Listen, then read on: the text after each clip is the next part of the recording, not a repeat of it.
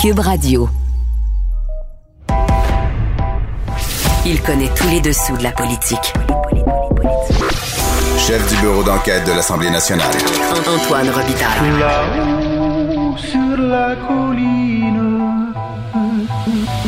Là-haut sur la colline. Cube Radio. Bon mercredi à tous.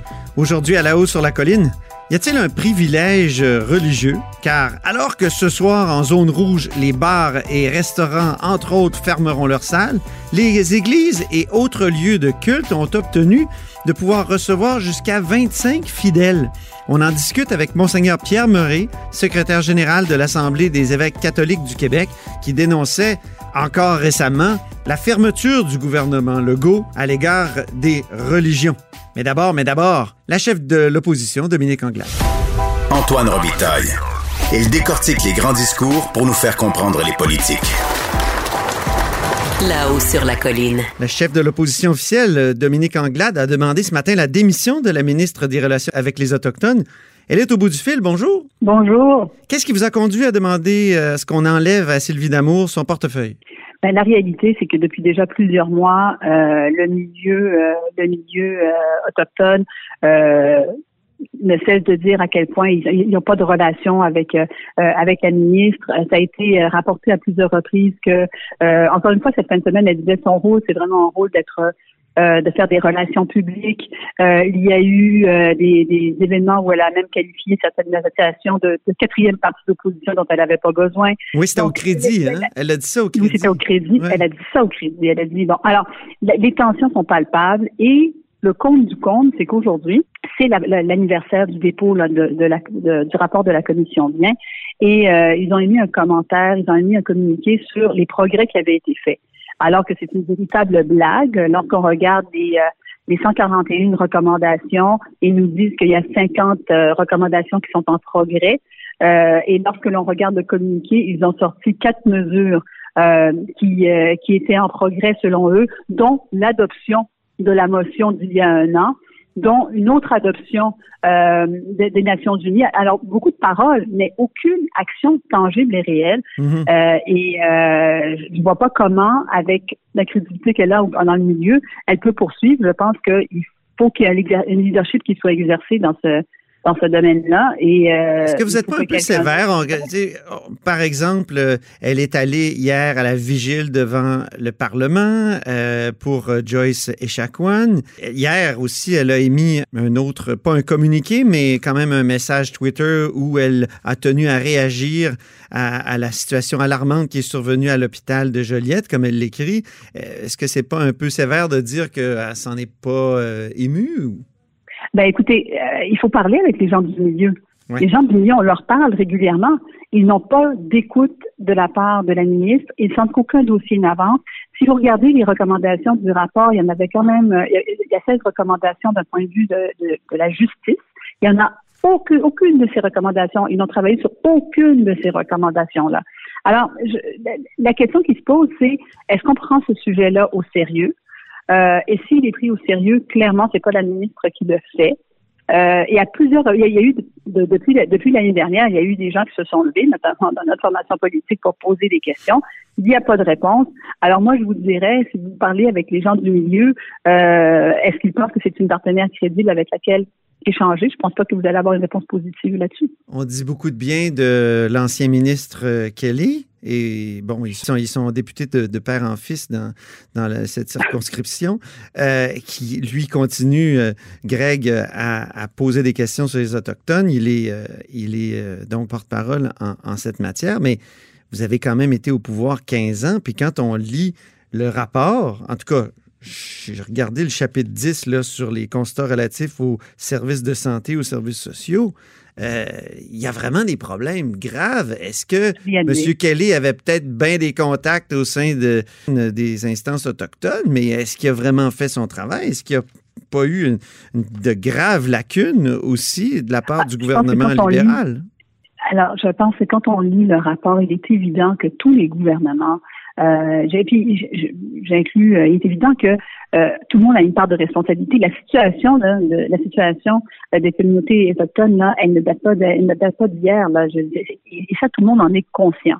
Alors, euh, ce n'est pas moi qui vais vous dire que tout a été parfait dans la, dans la gestion de ce dossier-là. Ce que je peux dire pour avoir siégé moi-même Mm. avec, avec Jeff Kelly, c'est qu'il avait une euh, écoute attentive auprès des, des communautés, qu'il y a des gestes concrets qui, a été, qui ont été posés pour dénouer, euh, pour dé- dénouer des impasses euh, quand, quand Par exemple? des questions autochtones. Par exemple, Euh, dans, dans, dans des conflits, euh, dans des conflits dans sur, sur certaines réserves, euh, il a su les éviter, parler. On, on, on sait des barricades où euh, il disait ben si on va dans cette direction-là, on va retourner dans ce qui s'est passé avec la crise de Oka, comment on dénoue ça, comment on va s'asseoir avec les personnes pour essayer d'avoir le dialogue, pour éviter des crises. Souvent en politique, c'est des crises qu'on évite aussi qui montrent qu'il y a, qu'il y a, qu'il y a de l'action qui a, qui a été euh, qui a été mise de l'avant. Donc cette relation-là existait et le rapport, le rapport qui a été déposé, euh, présente des pistes de solutions concrètes.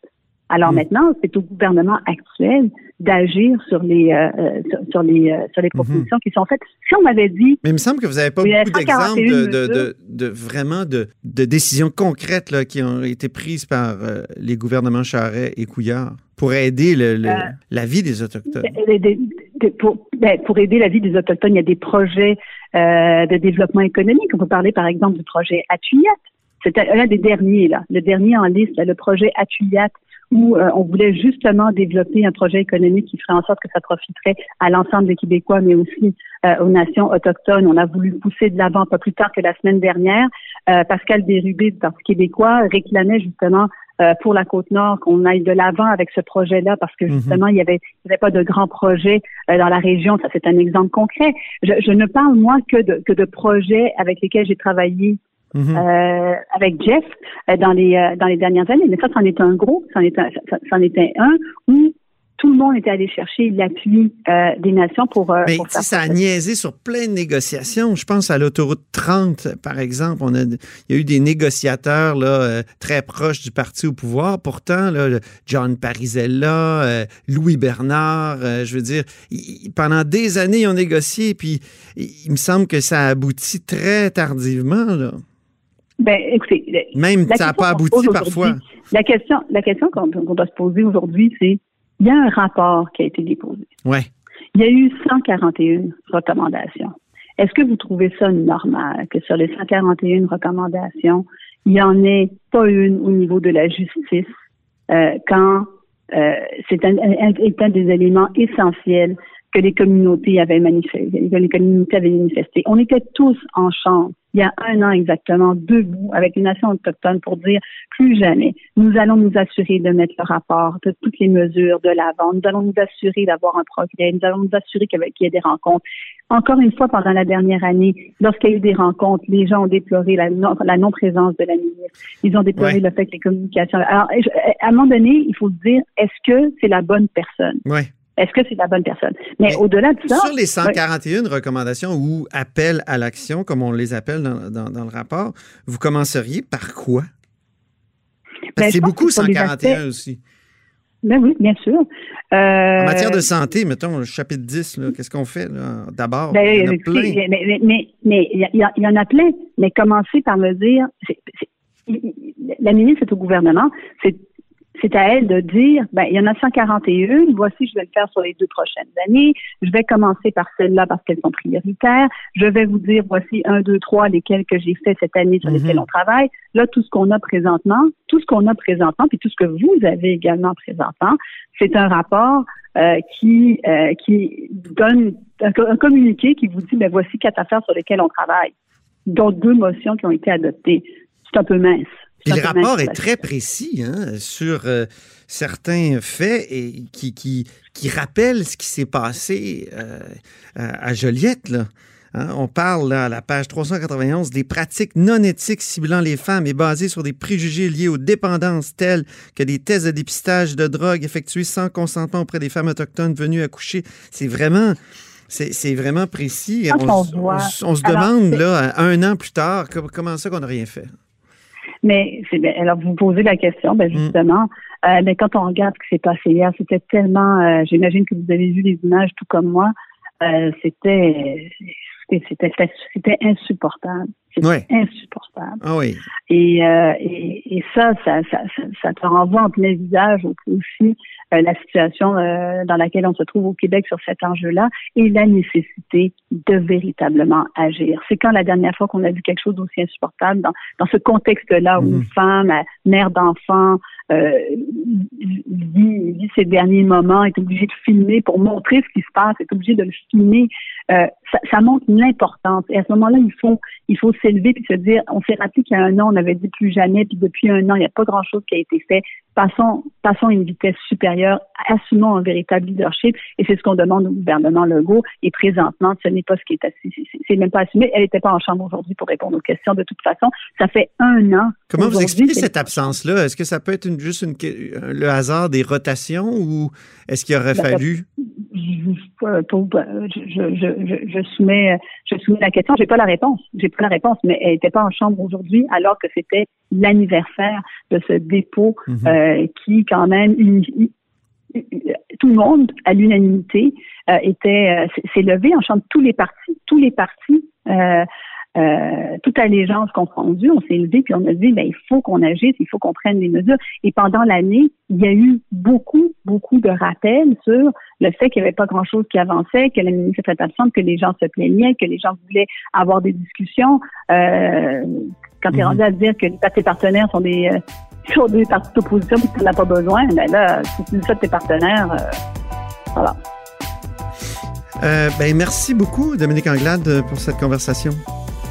C'est moi qui vous, euh, moi qui vous remercie. C'était la chef de l'opposition officielle, Dominique Anglade. Vous êtes à l'écoute de Là-haut sur la colline.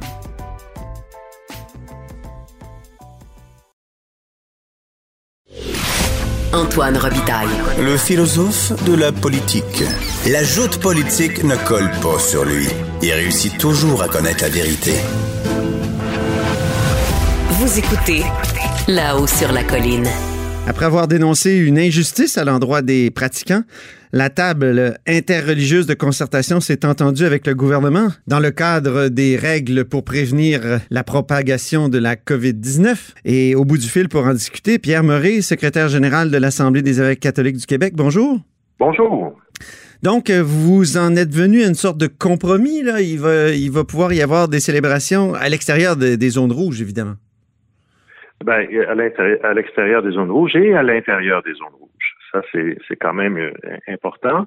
C'est qu'on considérait que euh, d'être classé dans toutes sortes d'amalgames, hein, ça a été euh, reporté un peu à gauche et à droite, que ce soit avec des bars ou avec des d'autres types d'établissements du même genre, ça ne correspondait pas à la réalité qui se passe dans les lieux de culte. On a fait valoir nos points de vue au gouvernement qui l'a bien saisi. Alors, ce qui fait qu'à l'extérieur des zones rouges, donc pour euh, les, zones vertes, jaunes et oranges, nous sommes assimilés à des salles de spectacle. Donc, la capacité euh, maximale est de 250 ou moins, parce que parfois, nos édifices ne permettent pas de se rendre à ce nombre-là en respectant la distance physique entre les gens. C'est ça, si l'église est plus petite, il faut, euh, il faut baisser le nombre, un peu comme les salles de spectacle, comme vous dites. Oui, tout à fait.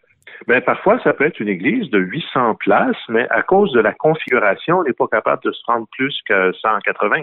Ah bon? Voyez-vous? Avez-vous un exemple, un exemple montréalais ou? Ben, euh, moi, je donne un coup de main de temps en temps à l'église de Sainte-Dorothée, dans Laval-Ouest. Oui. Et euh, il y a facilement 8 ou 900 places dans cette église-là. Puis on, le, maximum est autour de 180 places. Là. Mm-hmm. Parce que c'est un banc sur deux, hein, et on, bloque l'accès avec une corde. Puis ensuite, ben, s'il y a quelqu'un qui est assis là, il peut pas y avoir une autre famille ou quelqu'un d'étranger assis tout à côté. Donc, il faut respecter tout ça.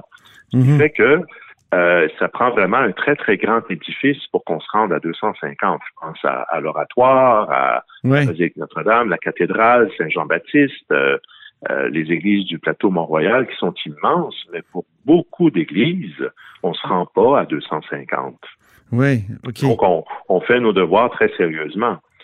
L'autre annonce qu'a faite le premier ministre lundi, c'est que dans les zones rouges, il sera possible de continuer à accueillir euh, les fidèles. 25 personnes seulement, hein, c'est ça, c'est 25. 25. C'est ça.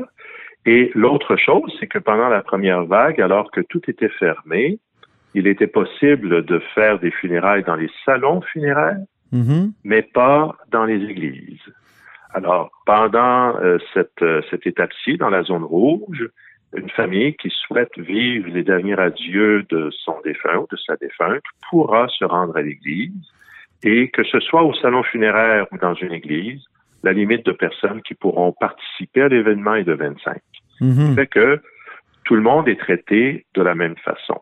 Les croyants n'ont jamais voulu de privilèges, ils ont juste voulu être traités raisonnablement de la même façon que tout le monde.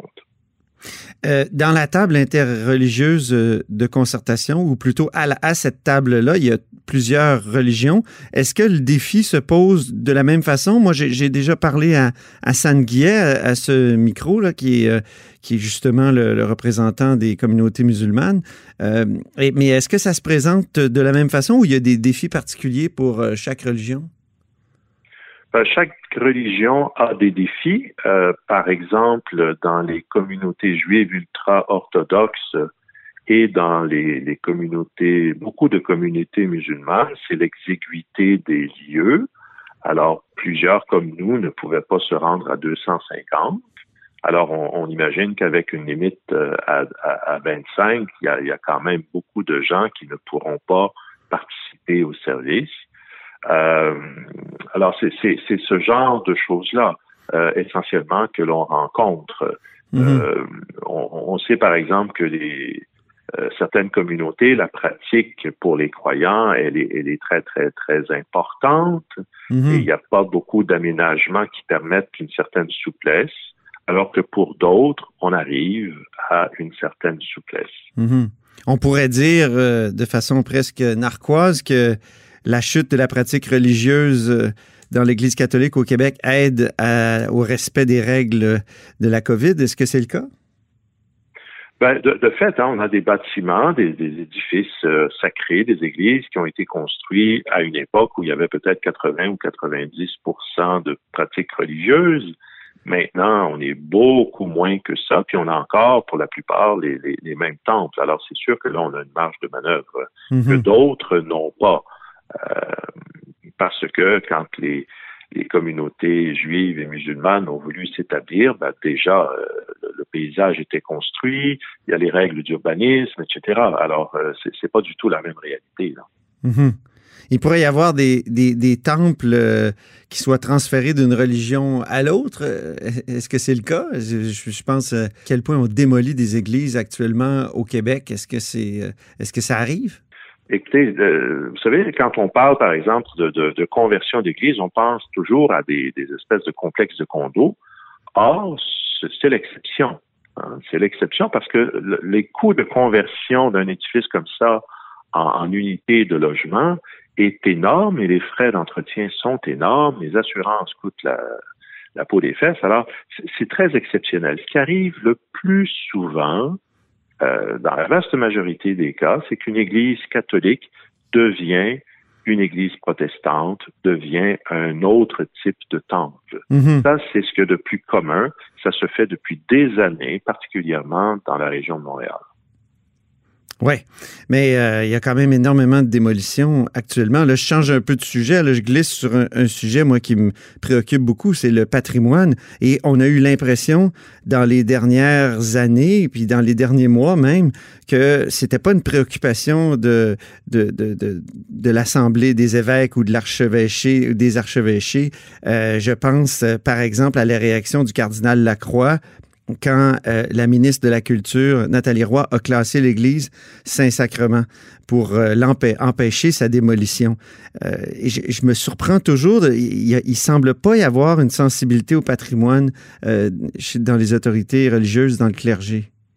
Ben écoutez, là, je vous, je vous, euh, je vous contredis à 100%, puisque ça fait des années que sans subvention, les, prêtres impliqués en paroisse, les équipes pastorales, les, membres des conseils de fabrique font des miracles pour tenir à bout de bras l'entretien.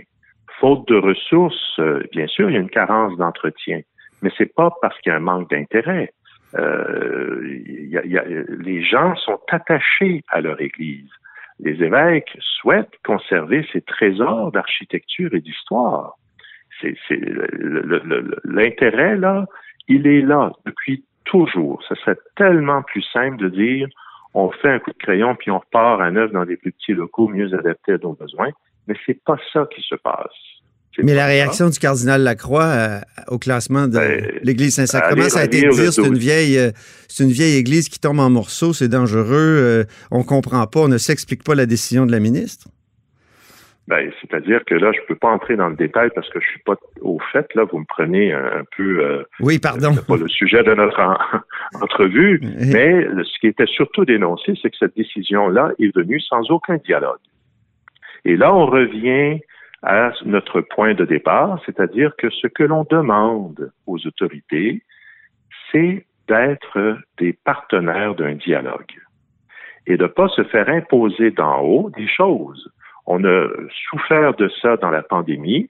La situation que vous euh, évoquez à Québec, c'est exactement le même problématique. Mm-hmm. Quelqu'un quelque part décide quelque chose sans en parler à personne. Mm-hmm. Et ça, ça, ça, crée de l'incompréhension, évidemment, puis des frustrations. Oui, dans votre premier communiqué, vous étiez vraiment euh, vindicatif à l'égard du gouvernement. Vous disiez, par exemple, qu'on ne répondait pas à vos lettres, euh, vos courriels, euh, les téléphones n'étaient pas, n'en avaient pas de suite. Pensez-vous qu'il y a un lien entre cette indifférence-là et le parti pris du gouvernement pour la laïcité? Écoutez, il faudrait demander ça au gouvernement. Nous, tout ce qu'on fait, c'est qu'on constate que nos efforts d'entrer en dialogue ont été constants depuis le début et que la réponse du gouvernement a été très lente. Hein. J'ai euh, j'ai fait l'inventaire. Mes premières communications avec le gouvernement pour tâcher d'établir des, des ponts de communication, des canaux de communication datent du 3 mars dernier. Ah dès avant, dès avant la, la, la, la, la pandémie, euh, alors on, on, la voyait venir, hein? Et puis nous, on disait, ben, écoutez, nous, on rassemble des gens euh, tous les dimanches et, parfois plus. Euh, ce serait peut-être bon qu'on se parle pour qu'on se prépare à ça. Et ça a été ignoré. Ça a été ignoré. Ce n'est qu'à partir de la fin mai qu'un fonctionnaire nous a été attitré que là, les choses ont commencé à bouger, mais ce n'était pas de discuter avec les gens qui prennent des décisions. Donc là, ça s'est amélioré. Depuis cette semaine, ça s'est amélioré puisque nous avons eu mardi matin une rencontre avec le docteur Arruda, mhm. une rencontre que nous avions demandée dès le 31 août dernier pour justement discuter avec les autorités de ce qui allait se passer dans une deuxième vague, pour offrir notre collaboration et pour expliquer aux gens qu'est-ce qui se passait dans les lieux de culte, parce qu'on, étant donné qu'on n'est jamais classé dans la bonne dans la bonne catégorie, on comprend bien qu'ils ne saisissent pas qu'est-ce qui se passe dans les lieux de culte. Alors là, depuis lundi, enfin, on est classé dans quelque chose qui est plus acceptable, plus raisonnable, plus sensé, et on discute avec des gens qui sont dans les postes de décision. Hmm. ça, c'est parfait. Si ça avait eu lieu il y a des mois, on n'en serait pas là aujourd'hui.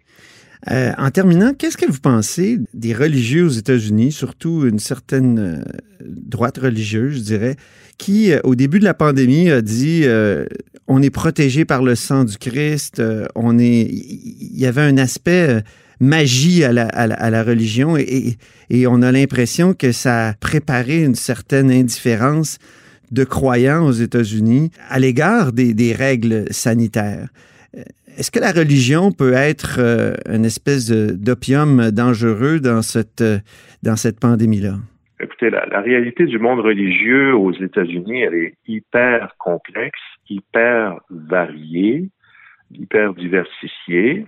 Il euh, y, a, y, a de quoi y perdre euh, le latin qu'on n'a peut-être même jamais appris.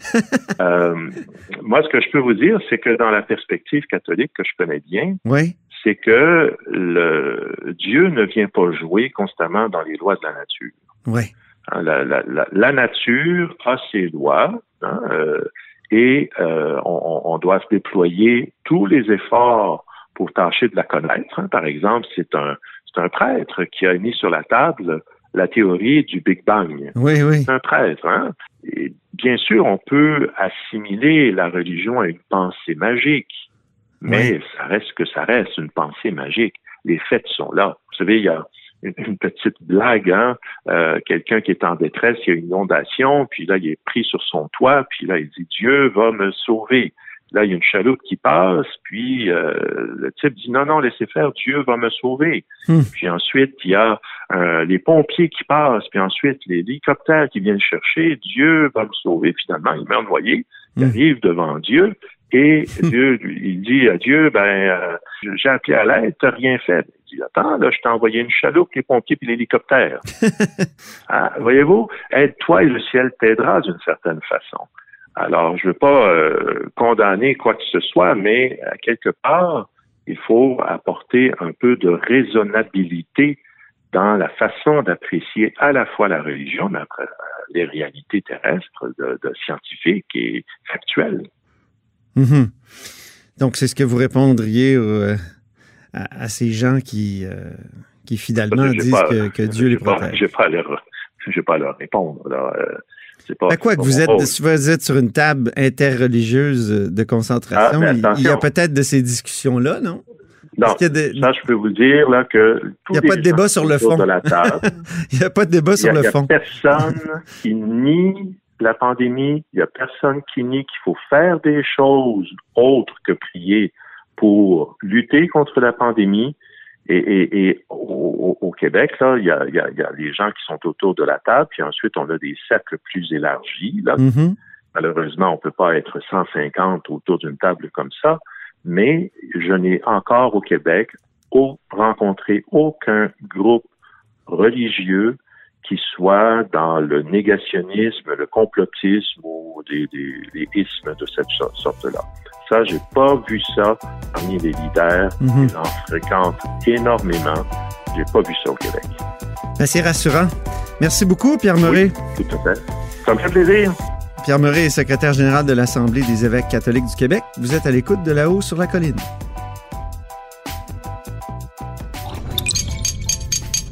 Cube Radio.